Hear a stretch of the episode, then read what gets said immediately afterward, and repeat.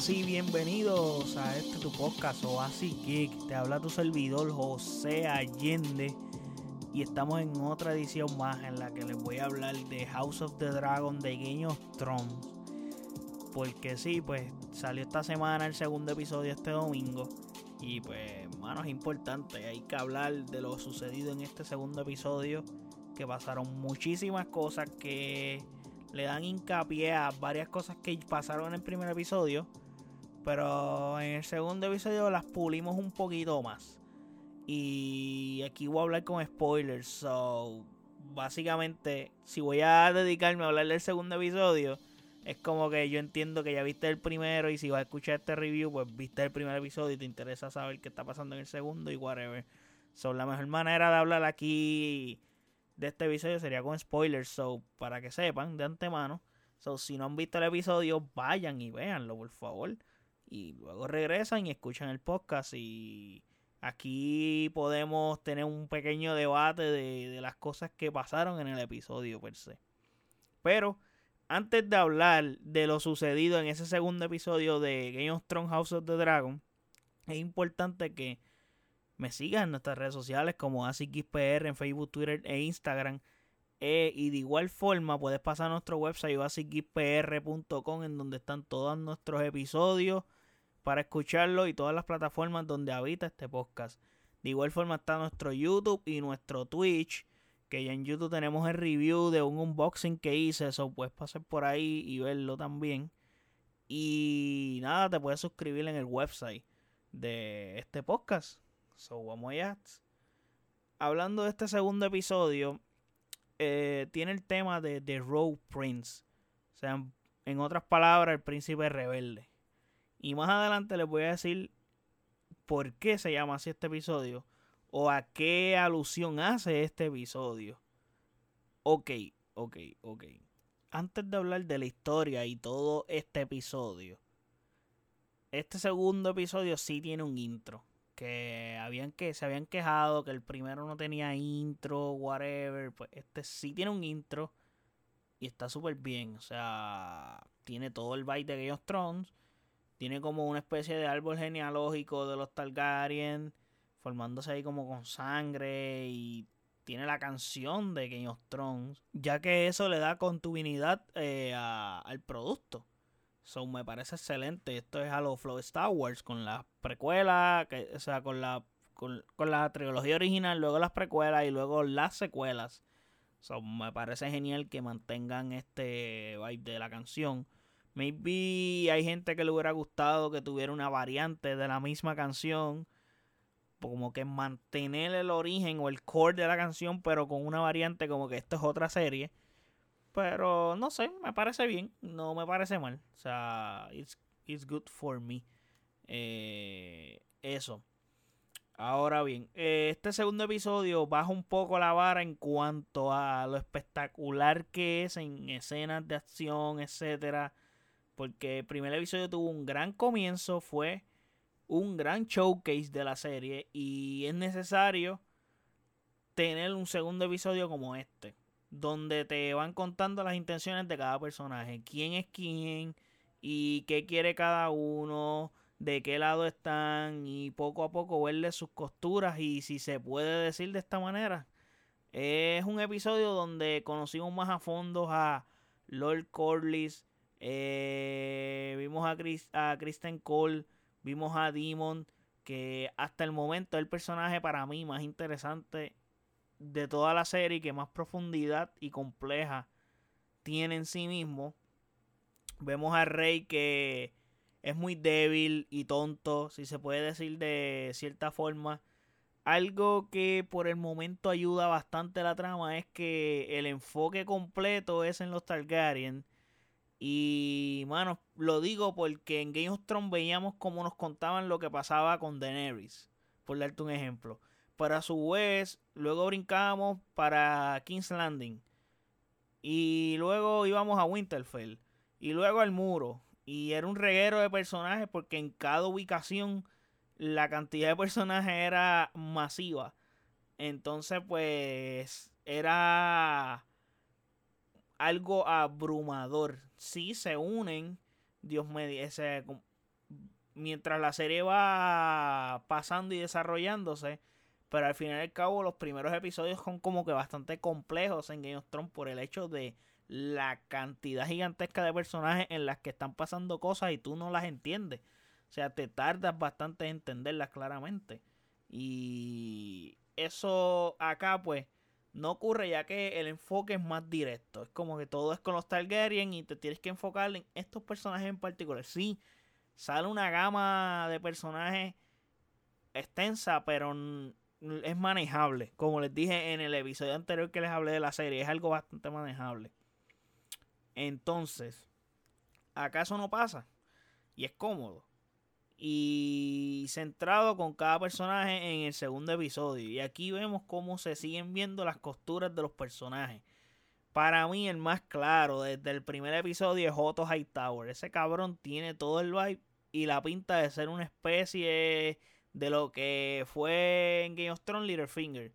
Este tipo es un puerco, o sea, el tipo es tan rata que está forzando, bueno, no forzando, le ordenó a la hija, a Alicent, que se gana la confianza del rey Viserys para luego tirárselo. Y así de rata es este tipo. O sea, la hija tiene 15 años. Que by the way, Alicent es la mejor amiga de, de la hija del rey, Rhaenyra.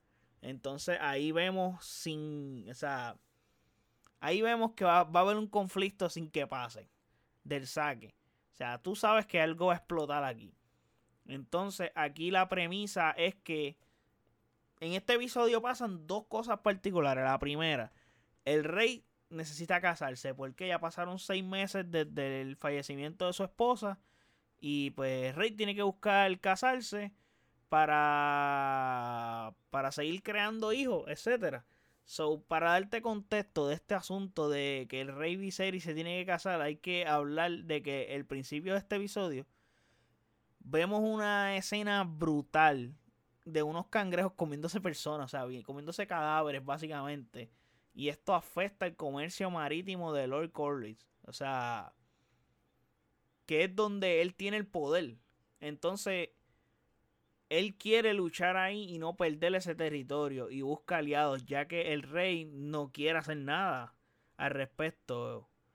Y este conflicto es bien complejo aquí porque esto puede provocar una guerra de todos los reinos, pero el rey quiere evitar a toda costa.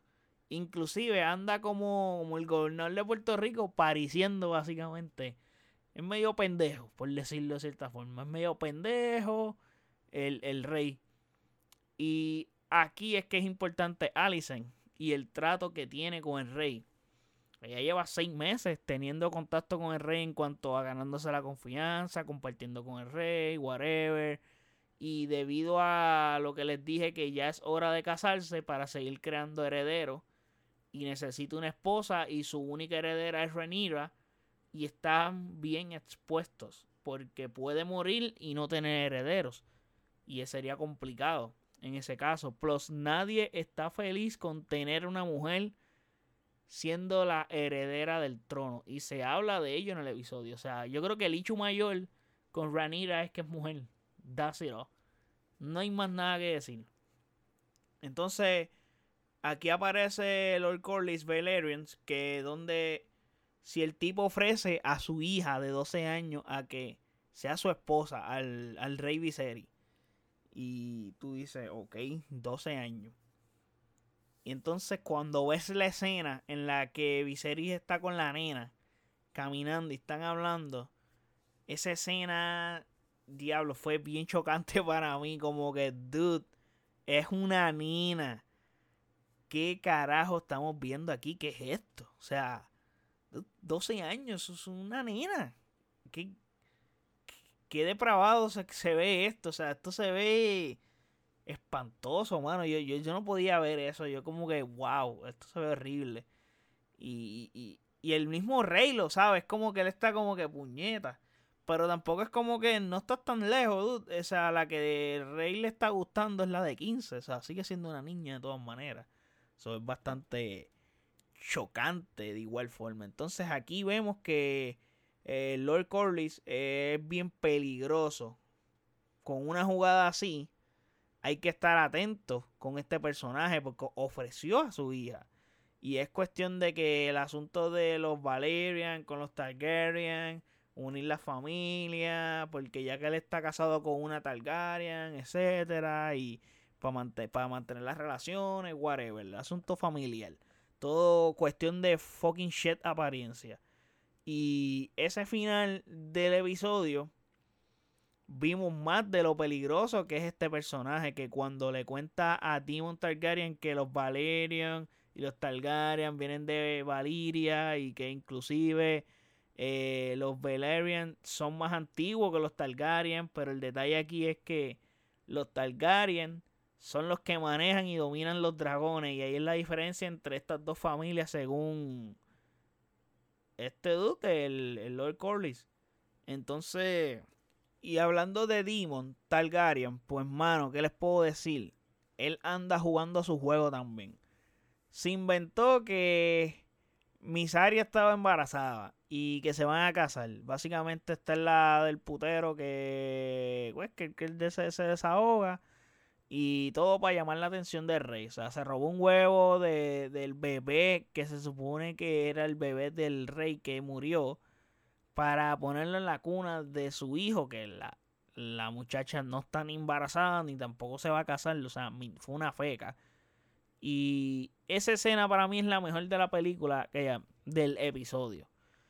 O sea, esa escena crea una tensión cabrona cuando va Otto Hightower para allá y se van a enfrentar básicamente y van a buscar el, el, huevo del dragón y el asunto es que Demon está con el dragón están en desventaja hasta que llega Rhaenyra y pone la cosa nivelada y ella llega con su dragón básicamente sin la aprobación de nadie. Es como que ya llegó por sus cojones, se baja, pap, habla con el tío y lo enfrenta. Y, mano, este, aquí vemos que Demon no es el malo que todos quieren pintar que es. O sea, ya le dice inclusive como que si tu problema soy yo, mátame. O sea, es como que el asunto que tú tienes es porque yo existo. O sea, pues mátame. Y él, el tipo es como que bastante honorable en ese sentido, como que él no quiere matar a su sobrina, tampoco quiere hacerle daño al parecer a su hermano. Pero obviamente hay otra gente que está por debajo del radar haciendo, moviendo los hilos, que son los que lo tienen a él jodido. Y ahí está el asunto. O Ranir está con mayor actitud que, que, el mismo rey. O sea, tomando mejores decisiones que el mismo padre. Para colmo elige mejor hasta quien lo cuida. O sea, es absurdo. Tiene muchas similitudes con Daenerys, este personaje de ella. Inclusive físicamente hasta se parecen. Pero aquí todo se gira porque Viserys eh, decide casarse con Alicent, la mejor amiga de Rhaenyra. Y eso le cae como balde de agua fría. Y ella se siente súper traicionada. Esa escena está brutal, ella se va y todo está casi llorando. Y es como que... Otro detalle de Viserys para decirte, pues, y para ir terminando ya con este review de este episodio, es que a él como que lo está envenenando. No sé si recordamos en el primer episodio. Eh, el hombre tenía como una mierda en la espalda que, que, que, era como, como una cortadura bien extraña, pero como se estaba infestando. Y parecía un tipo de enfermedad, una mierda bien rara. Entonces, ya de por sí eso me llamó la atención y hablaron algo del trono de hierro que parece que tiene que ver con eso, ese, esa cortadura. Entonces, al final del primer episodio, él se corta un dedo cuando está sentado en el trono de hierro, cuando él termina la conversación con Demon. Entonces, ahora el dedo lo tiene jodido, el dedo de la mano. Y tiene la mano tan jodida al nivel que la tienes que meter en un lugar donde hay gusanos para que se coman la carne muerta de, la mano. O sea, como que, oh, en serio, esto se ve horrible. O sea, el tipo está así de jodido. So, alguien está haciendo algo en el trono de hierro para que este cabrón le estén pasando esas cosas también. Como que Viserys demasiado de muy tonto y no se está dando cuenta de estas mierdas. Alguien está moviendo unas cosas. Obviamente, todo el mundo va a apuntar a Otto Hightower porque es que es el el que asoma la cabeza y más puerco se ve y más rata se nota que Pero aquí hay más gente que está haciendo otras cosas. Entonces, en el mismo episodio anterior, eh, que eso, que se corta la mano. Es como que, y eh, curiosamente por cortarse ahí también tienen más o menos lo mismo. Es muy extraño, es muy extraño para mí. Creo que el y como les dije, yo le había hablado del título del episodio. Y este título hace alusión a Demon Targaryen. ¿Por qué? Porque entonces sumándole a, a, él, o sea, como que el príncipe rebelde. Eso es cuando está en la conversación con Corley. Él le dice que no, papá. O sea, cuando él pega como a hablar mal del hermano de Viserys, él le dice no. Sinceramente, si tú vas a hablar mal del rey, eh, no, el único que puede hablar mal de mi hermano soy yo. O sea, haciendo referencia a Viserys y como que eso habla de, de, que el tipo maybe tiene algo de honor. y este personaje también para mí tiene otras similitudes con Kingslayer, con Jamie Lannister de Game of Thrones tiene, tiene como que una razón de ser de su personaje. Y para mí este personaje está bien cabrón. Me está encantando este personaje. Y el actor lo está interpretando muy bien. La actuación de, de Smith, de Matt Smith, está quedando brutal. Entonces, yo pienso que lo que se viene es la guerra civil, que va a estar heavy, heavy, heavy y hay que ver qué pasa ahí. Yo no he leído los libros, so es básicamente yo estoy aquí. Yo sé que hay gente que ha leído el libro y están más empapeladas y maybe ya saben lo que va a pasar, ya tienen spoilers de lo que va a pasar en el futuro, pero de igual forma, eh, es para mí súper disfrutable lo que está pasando. Y también me ha sorprendido cómo la gente ha acogido esta serie. ¿Por qué? El hecho de que Game of Thrones terminara de la manera que terminó, no, fue una, fue una, temporada que dividió al público.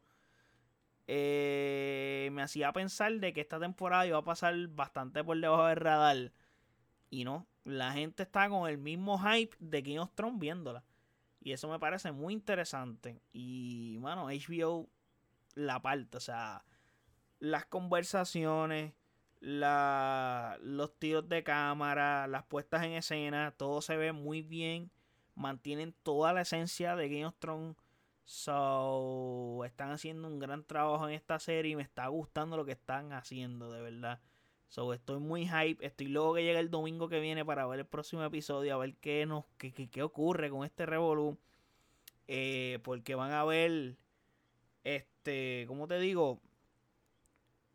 Eh, cambios temporales porque básicamente pues vamos a tener un salto al futuro bastante significativo en la donde Raniras va a ser adulta, Alicent de igual forma y vamos a ver qué pasa, qué pasa. Pero todo se ve weird. Hay que estar pendiente a Corlys que este tipo está sospechoso. Tiene como que, para mí, peligroso. Otto Hightower se le ve la costura desde, desde, que se le vio la cara. Y Demon es como que, no sé. Tú no puedes decir que es malo. Es como que un personaje que está en el medio. Pero, mano, es como que en Game of Thrones nadie es bueno y nadie es malo. Ese es el detalle. Creo que todos aquí tienen sus trapitos sucios y su fanguito encima. So, es parte de. Pero Ibiseri ese tipo anda como Pierluisi en Puerto Rico. So, anda por ahí el garete. Pero nada, eh, espero que les haya gustado lo que hablamos aquí de House of the Dragon. Eh, vamos a ver qué pasa next week. A ver qué nos cuentan y les daré otro review del tercer episodio. Así que estamos hype por eso. Espero que les haya gustado lo que hablamos aquí. Recuerden no dejarme seguir de, nuestra, de nuestras redes sociales como AsicXPR, Facebook, Twitter e Instagram. Y de igual forma puedes pasar a nuestro website asicxpr.com en donde están todos nuestros episodios del podcast y están todas las plataformas en donde habita este podcast, incluyendo nuestro YouTube y Twitch. En YouTube está un review de un unboxing que hice de una GC700. O pasen para allá, cachen ese videito que está bueno. Así que nada, Eh, estén atentos a más contenido que viene por ahí. So, muchas gracias por el apoyo. Chequeamos. Bye.